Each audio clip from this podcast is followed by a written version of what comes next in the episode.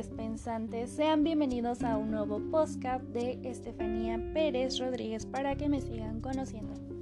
Hoy les hablaré, o bien dicho, les leeré acerca de mi cuento, un cuento, que como finalidad habla sobre los celulares o bien dicho, la tecnología. Este cuento eh, lo presenté ante muchas instalaciones educativas ya que por ello obtuve un primer lugar y bueno, esto se fue dando. Em, bueno, no sé cómo empezar ya que por ello ah, quiero darles a conocer pues lo que está pasando en la actualidad y pues darlo a conocer por todos los medios posibles. Y bueno, ya que el celular es como ya muy conceptualizado, decidí ponerle como título a mi cuento Despertar. Muchos se han de identificar con mi cuento o ustedes identificarán a alguien con él. ¿Qué dicen mis oyentes? ¿Comenzamos? Despertar. Aún recuerdo viajar por esa puerta, sintiendo cómo era transportada hacia una oscuridad sin final, con la sensación de nunca tocar fondo hasta que caí contra un duro suelo de una habitación iluminada. Únicamente por una enorme pantalla y decorada por miles de espejos en los cuales no podía observar mi reflejo, como si no estuviera ahí. De pronto, la pantalla comenzó a emitir sonidos y sorprendida, me vi proyectada en ella. Sin embargo, noté algo extraño en aquella chica y en quienes la rodeaban lágrimas en los ojos, no pude evitar soltar un grito, con los espejos rompiéndose ante mí, y sentir de nuevo que era jalada hacia un abismo sin poder respirar. Cerré los ojos y esperé. Al despertar, me encontré sentada y atada a una silla con una pequeña pantalla enfrente donde veía a mi familia y a mí sentados en el comedor mientras todos hablaban y reían. Yo estaba haciendo movimientos con las manos, gritando el nombre de mis hermanos y de mis padres, pero nadie se percataba. De pronto la pantalla se apagó. Completa oscuridad. Sentí el sudor caer por mi frente y mi respiración agitada. Abrí y cerré los ojos. Cerré mis manos tratando de tranquilizarme. De nuevo, cerré los ojos con la esperanza de estar en casa al abrirlos. Y fue lo que sucedió al hacerlo. Me encontré en la sala, sentado al lado de mis hermanos y de mis padres, quienes ahora me hablaban a mí, pero no podía escucharlos. Al llevar mis manos a los oídos, me percaté de llevar puestos unos audífonos, con una música enserdecedora a todo volumen. No me los podía quitar. Les pedí ayuda, pero finalmente observé cómo ellos pusieron una cara de cansancio y dejaron de intentar comunicarse conmigo y se centraron en otra cosa. Con lágrimas en los ojos de nuevo los cerré y al abrirlos me encontré en lo que parecía un campo de batalla. Sonia, respira, respira, me decía todo el tiempo. Vagando por las calles de aquel lugar, me percaté de que el tiempo pasaba muy rápido. De alguna extraña manera amanecía y anochecía en cuestión de segundos. En las paredes, banquetas, postes, aparecía todo tipo de noticias, y éstas desaparecían para dar paso a unas nuevas, cambiando constantemente. Alcanzaba a leer algunas y notaba que generaban todo tipo de reacción en mí, desde diversión hasta tristeza pero de una manera inconsciente. Caminando observé murales, los cuales contenían una frase y unos más se movían. Me sorprendí al soltar varias risas que no podía controlar. Apareció de pronto la sensación de querer que todos vieran lo que yo estaba viendo para poder contemplar sus reacciones y, sin embargo, muy dentro de mí creció un sentimiento de desgrado, de desagrado que no lograba entender. A lo lejos logré apreciar un callejón y de repente me vi arrastrada hacia él como si me estuvieran empujando, pero no podía moverme. Al llegar, un foco se encendió en medio de la nada y apareció una puerta blanca la cual decía, entra. A punto de girar el picaporte escuché detrás de mí el ruido de algo cerrándose. Al girar ante mí se encontraban miles de puertas blancas con la misma palabra, entra, como si alguien controlara mis movimientos. Alcé el brazo hacia la puerta que antes se había cerrado y me adentré dentro de lo que parecía un enorme pasillo con una alfombra roja. Miles de cámaras comenzaron a salir y lanzaban sus horribles y destallantes flashes, cegándome por momentos. Caminé lo más rápido posible a través del pasillo hasta vislumbrar a lo lejos una puerta. La abrí y salí, encontrándome otra vez en medio de todas las puertas blancas. Cayó hacia mí una pequeña fotografía instantánea, retratando mi rostro borroso, con una mueca terrorífica y la frase escrita en una tipografía difícil de leer. Disfrutando el momento. Una fotografía más descendió frente a mí. Al tomarla, observé que salía de nuevo en ella. En esta ocasión mirando la fotografía anterior como si alguien lo hubiese tomado en ese mismo momento. Alcé la cabeza para ver a mi alrededor, pero no había nadie. Escuchaba mi respiración agitada. Una puerta acercando comenzó a emitir un sonido. Al acercarme un poco más logré identificar la voz de mis amigos. Doblé ambas fotografías, las guardé en la bolsa de mis pantalones y sin dudarlo entré en aquella puerta esperando encontrarme con ellos y pedirles ayuda. Una vez adentro, un chico de estatura media y con el cabello castaño alzó una mano saludándome. Era David. Corrí hacia él. Sonia, al fin llegas. ¿Dónde has estado? Al mirarlo a los ojos, llevé ambas manos a mi boca para callar. Estos estaban totalmente negros. No había ninguna expresión en ellos. Comencé a caminar lentamente de espaldas, esperando encontrar el picaporte y salir, pero choqué con alguien. Al girar, frente a mí estaba Mónica, una de mis mejores amigas, con el rostro blanquecino y aquellos ojos negros. ¿Ya te vas? Pero si apenas llegaste, acompáñanos. De pronto aparecieron más personas, entre ellas mis padres, mis hermanos, compañeros, todos con la misma apariencia y no dejaban de hablar entre ellos. El sonido comenzó a aumentar como si alguien le estuviese subiendo el volumen a una radio. De su boca salían frases como, hay que entregar esto. ¿Ya vienes a casa? No olvides comprar los materiales. ¿Cómo vas con eso? Te quiero, no tardes. Entre otros y extrañamente recordaba haber escrito o recibido alguno de esos mensajes. Un intenso dolor en mi cabeza apareció. De nuevo caminé hacia atrás y esta vez sentí el picaporte. Sin dudarlo, abrí y salí de ahí. Agotada y sin saber qué hacer, con la puerta del soporte detrás de mí, caí al suelo. Llevé mis rodillas hacia el rostro y comencé a llorar. Estando ahí no recordaba cuántas veces lo había hecho. No tenía noción del tiempo. Pude haber estado ahí horas o incluso días. Nunca lo sabré. De nuevo, escuché el sonido de una puerta cerrándose. Alcé la mirada. Sorprendida miré que las demás habían desaparecido. Y frente a mí se encontraba una de un color rojo, mi color favorito. Sintiendo que era mi última esperanza, entré y por primera vez desde que me encontraba en ese lugar, una sonrisa sincera surgió de mí. A diferencia de las otras habitaciones, esta era totalmente blanca. Sin embargo, no había nada de extraño en ella. No estaba presente la sensación de querer escapar como en las anteriores. Tal vez podría quedarme aquí. Pensé y una música conocida comenzó a sonar.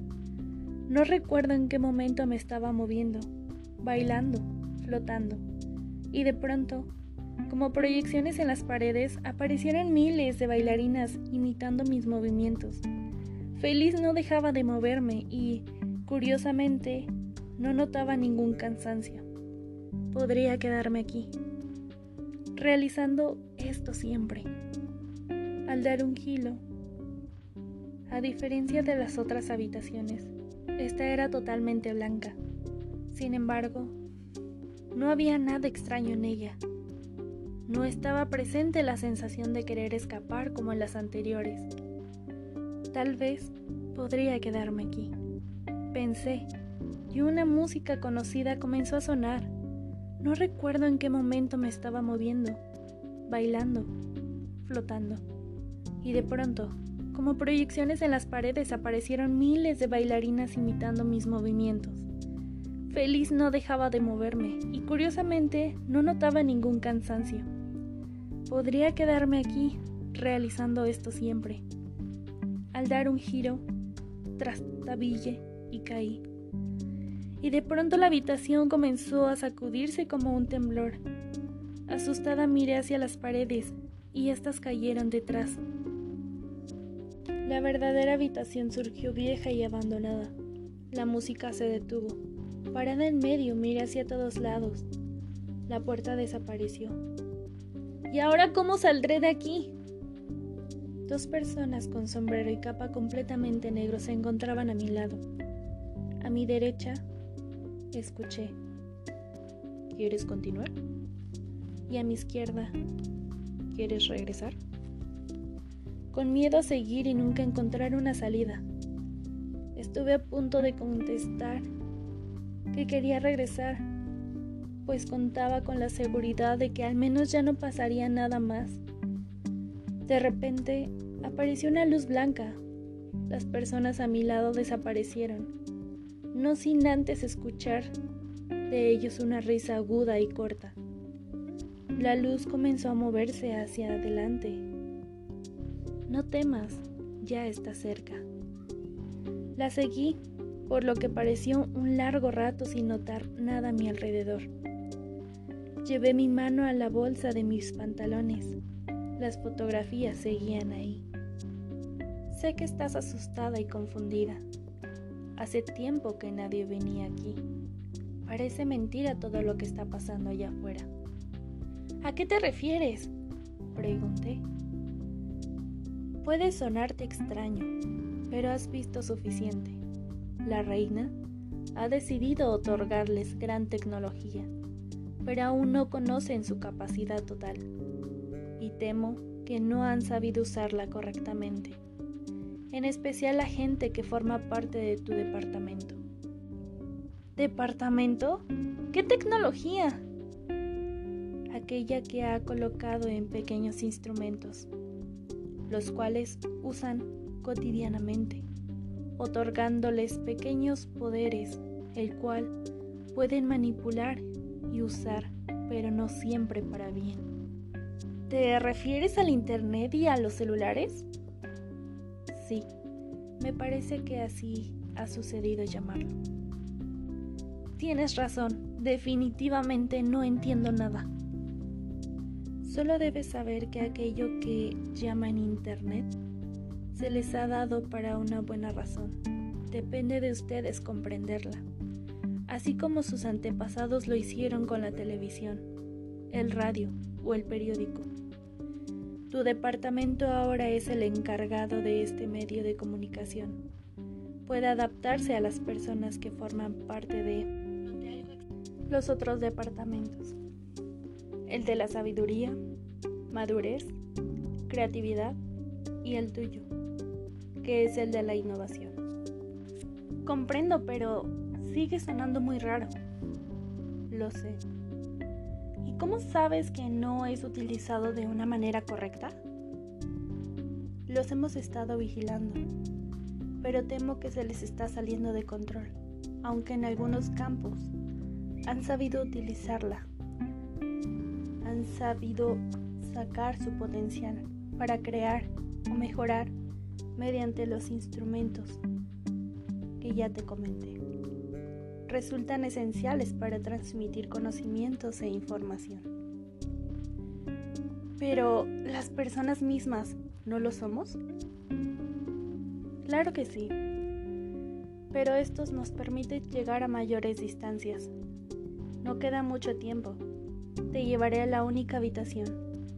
Ahí encontrarás un monitor con una pregunta que deberás responder para poder regresar. ¿Entiendes? ¿Qué debo contestar? Solo tú sabrás. Espera, espera. ¿Cuál es tu nombre? Pero este se había ido. Tomando aire, entré por esa puerta. Dentro, como lo dijo la luz, se encontraba un monitor y en él una pregunta. ¿Qué es aquello que somos, pero no valoramos e intercambiamos a diario y cuando lo perdemos, cuesta muy caro? Temblando y con el sudor regresando, escribí la respuesta con el teclado. A punto de enviarla, una voz poderosa sonó en toda la habitación. ¿Es tu respuesta? ¿Estás completamente segura? Un error y no podrás salir hasta la próxima estación.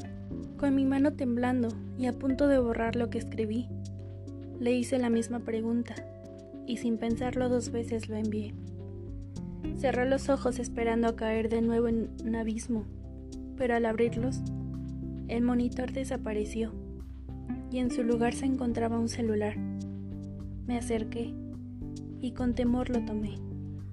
Este se encendió y una frase apareció.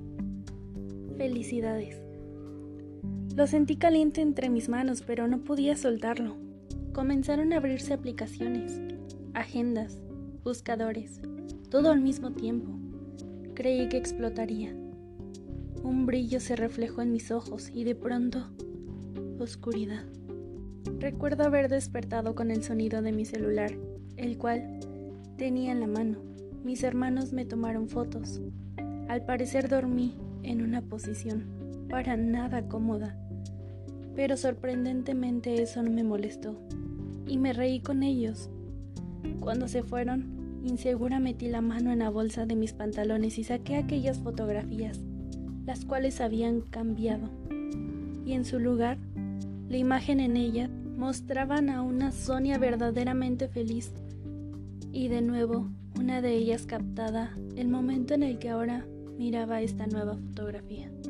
No le he contado de esto a nadie, pero sigue pareciendo una locura. Sin embargo, nunca olvido las palabras que aquella extraña luz me dijo, así como lo vivido en aquel lugar, lo cual me ayudó a observar con detalle lo que me pareció que era mi realidad, dándome cuenta que podría ser capaz de cambiarlo y mejorarlo. Decidí hablar con mis amigos y familia más seguido, pero no por medio del celular o la computadora, como lo hacía siempre, sino frente a frente. Pero las personas mismas no lo somos, recordé. Una tarde mientras volví a mi habitación, encontré en mi cama aquel celular que sostuve esa vez. Confundida bajé a la sala para preguntarle a mis padres si ellos lo habían dejado para mí. Pero aquí, a quien encontré sola, leyendo el periódico, fue a mi abuela, que al verme me dedicó una sonrisa, dándome a entender que tal vez lo que viví no fue un sueño. Y el celular de pronto se encendió. Y pues nada, mis oyentes pensantes, esa fue la lectura del día de hoy. Espero les haya gustado, espero la hayan entendido.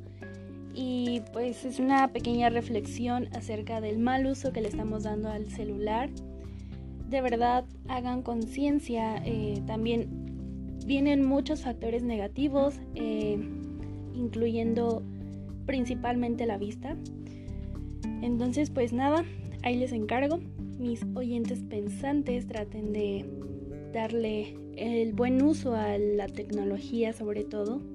Pero bueno, si ya sin más preámbulos, para finalizar esto, pues muchísimas gracias por eh, llegar hasta aquí, por llegar hasta este pedacito.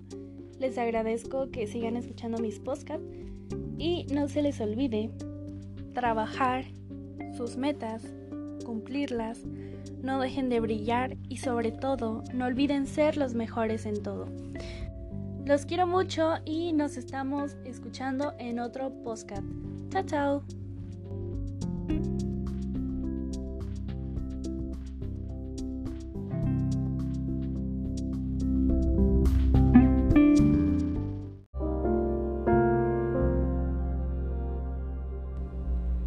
Hola, ¿qué tal?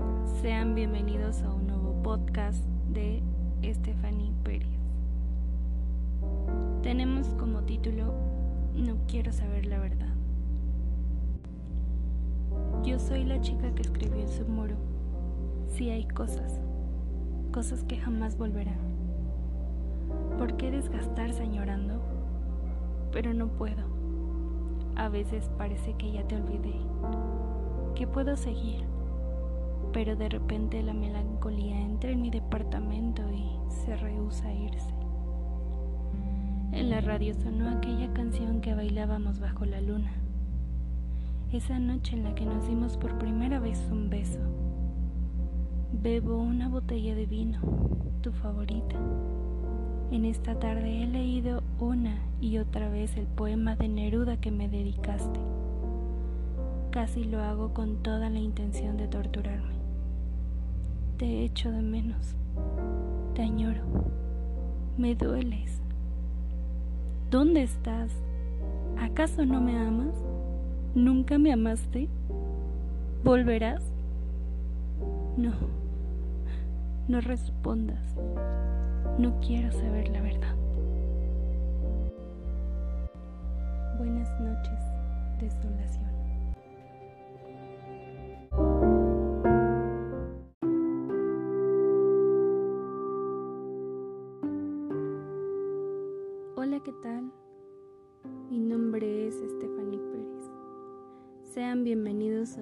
Podcast.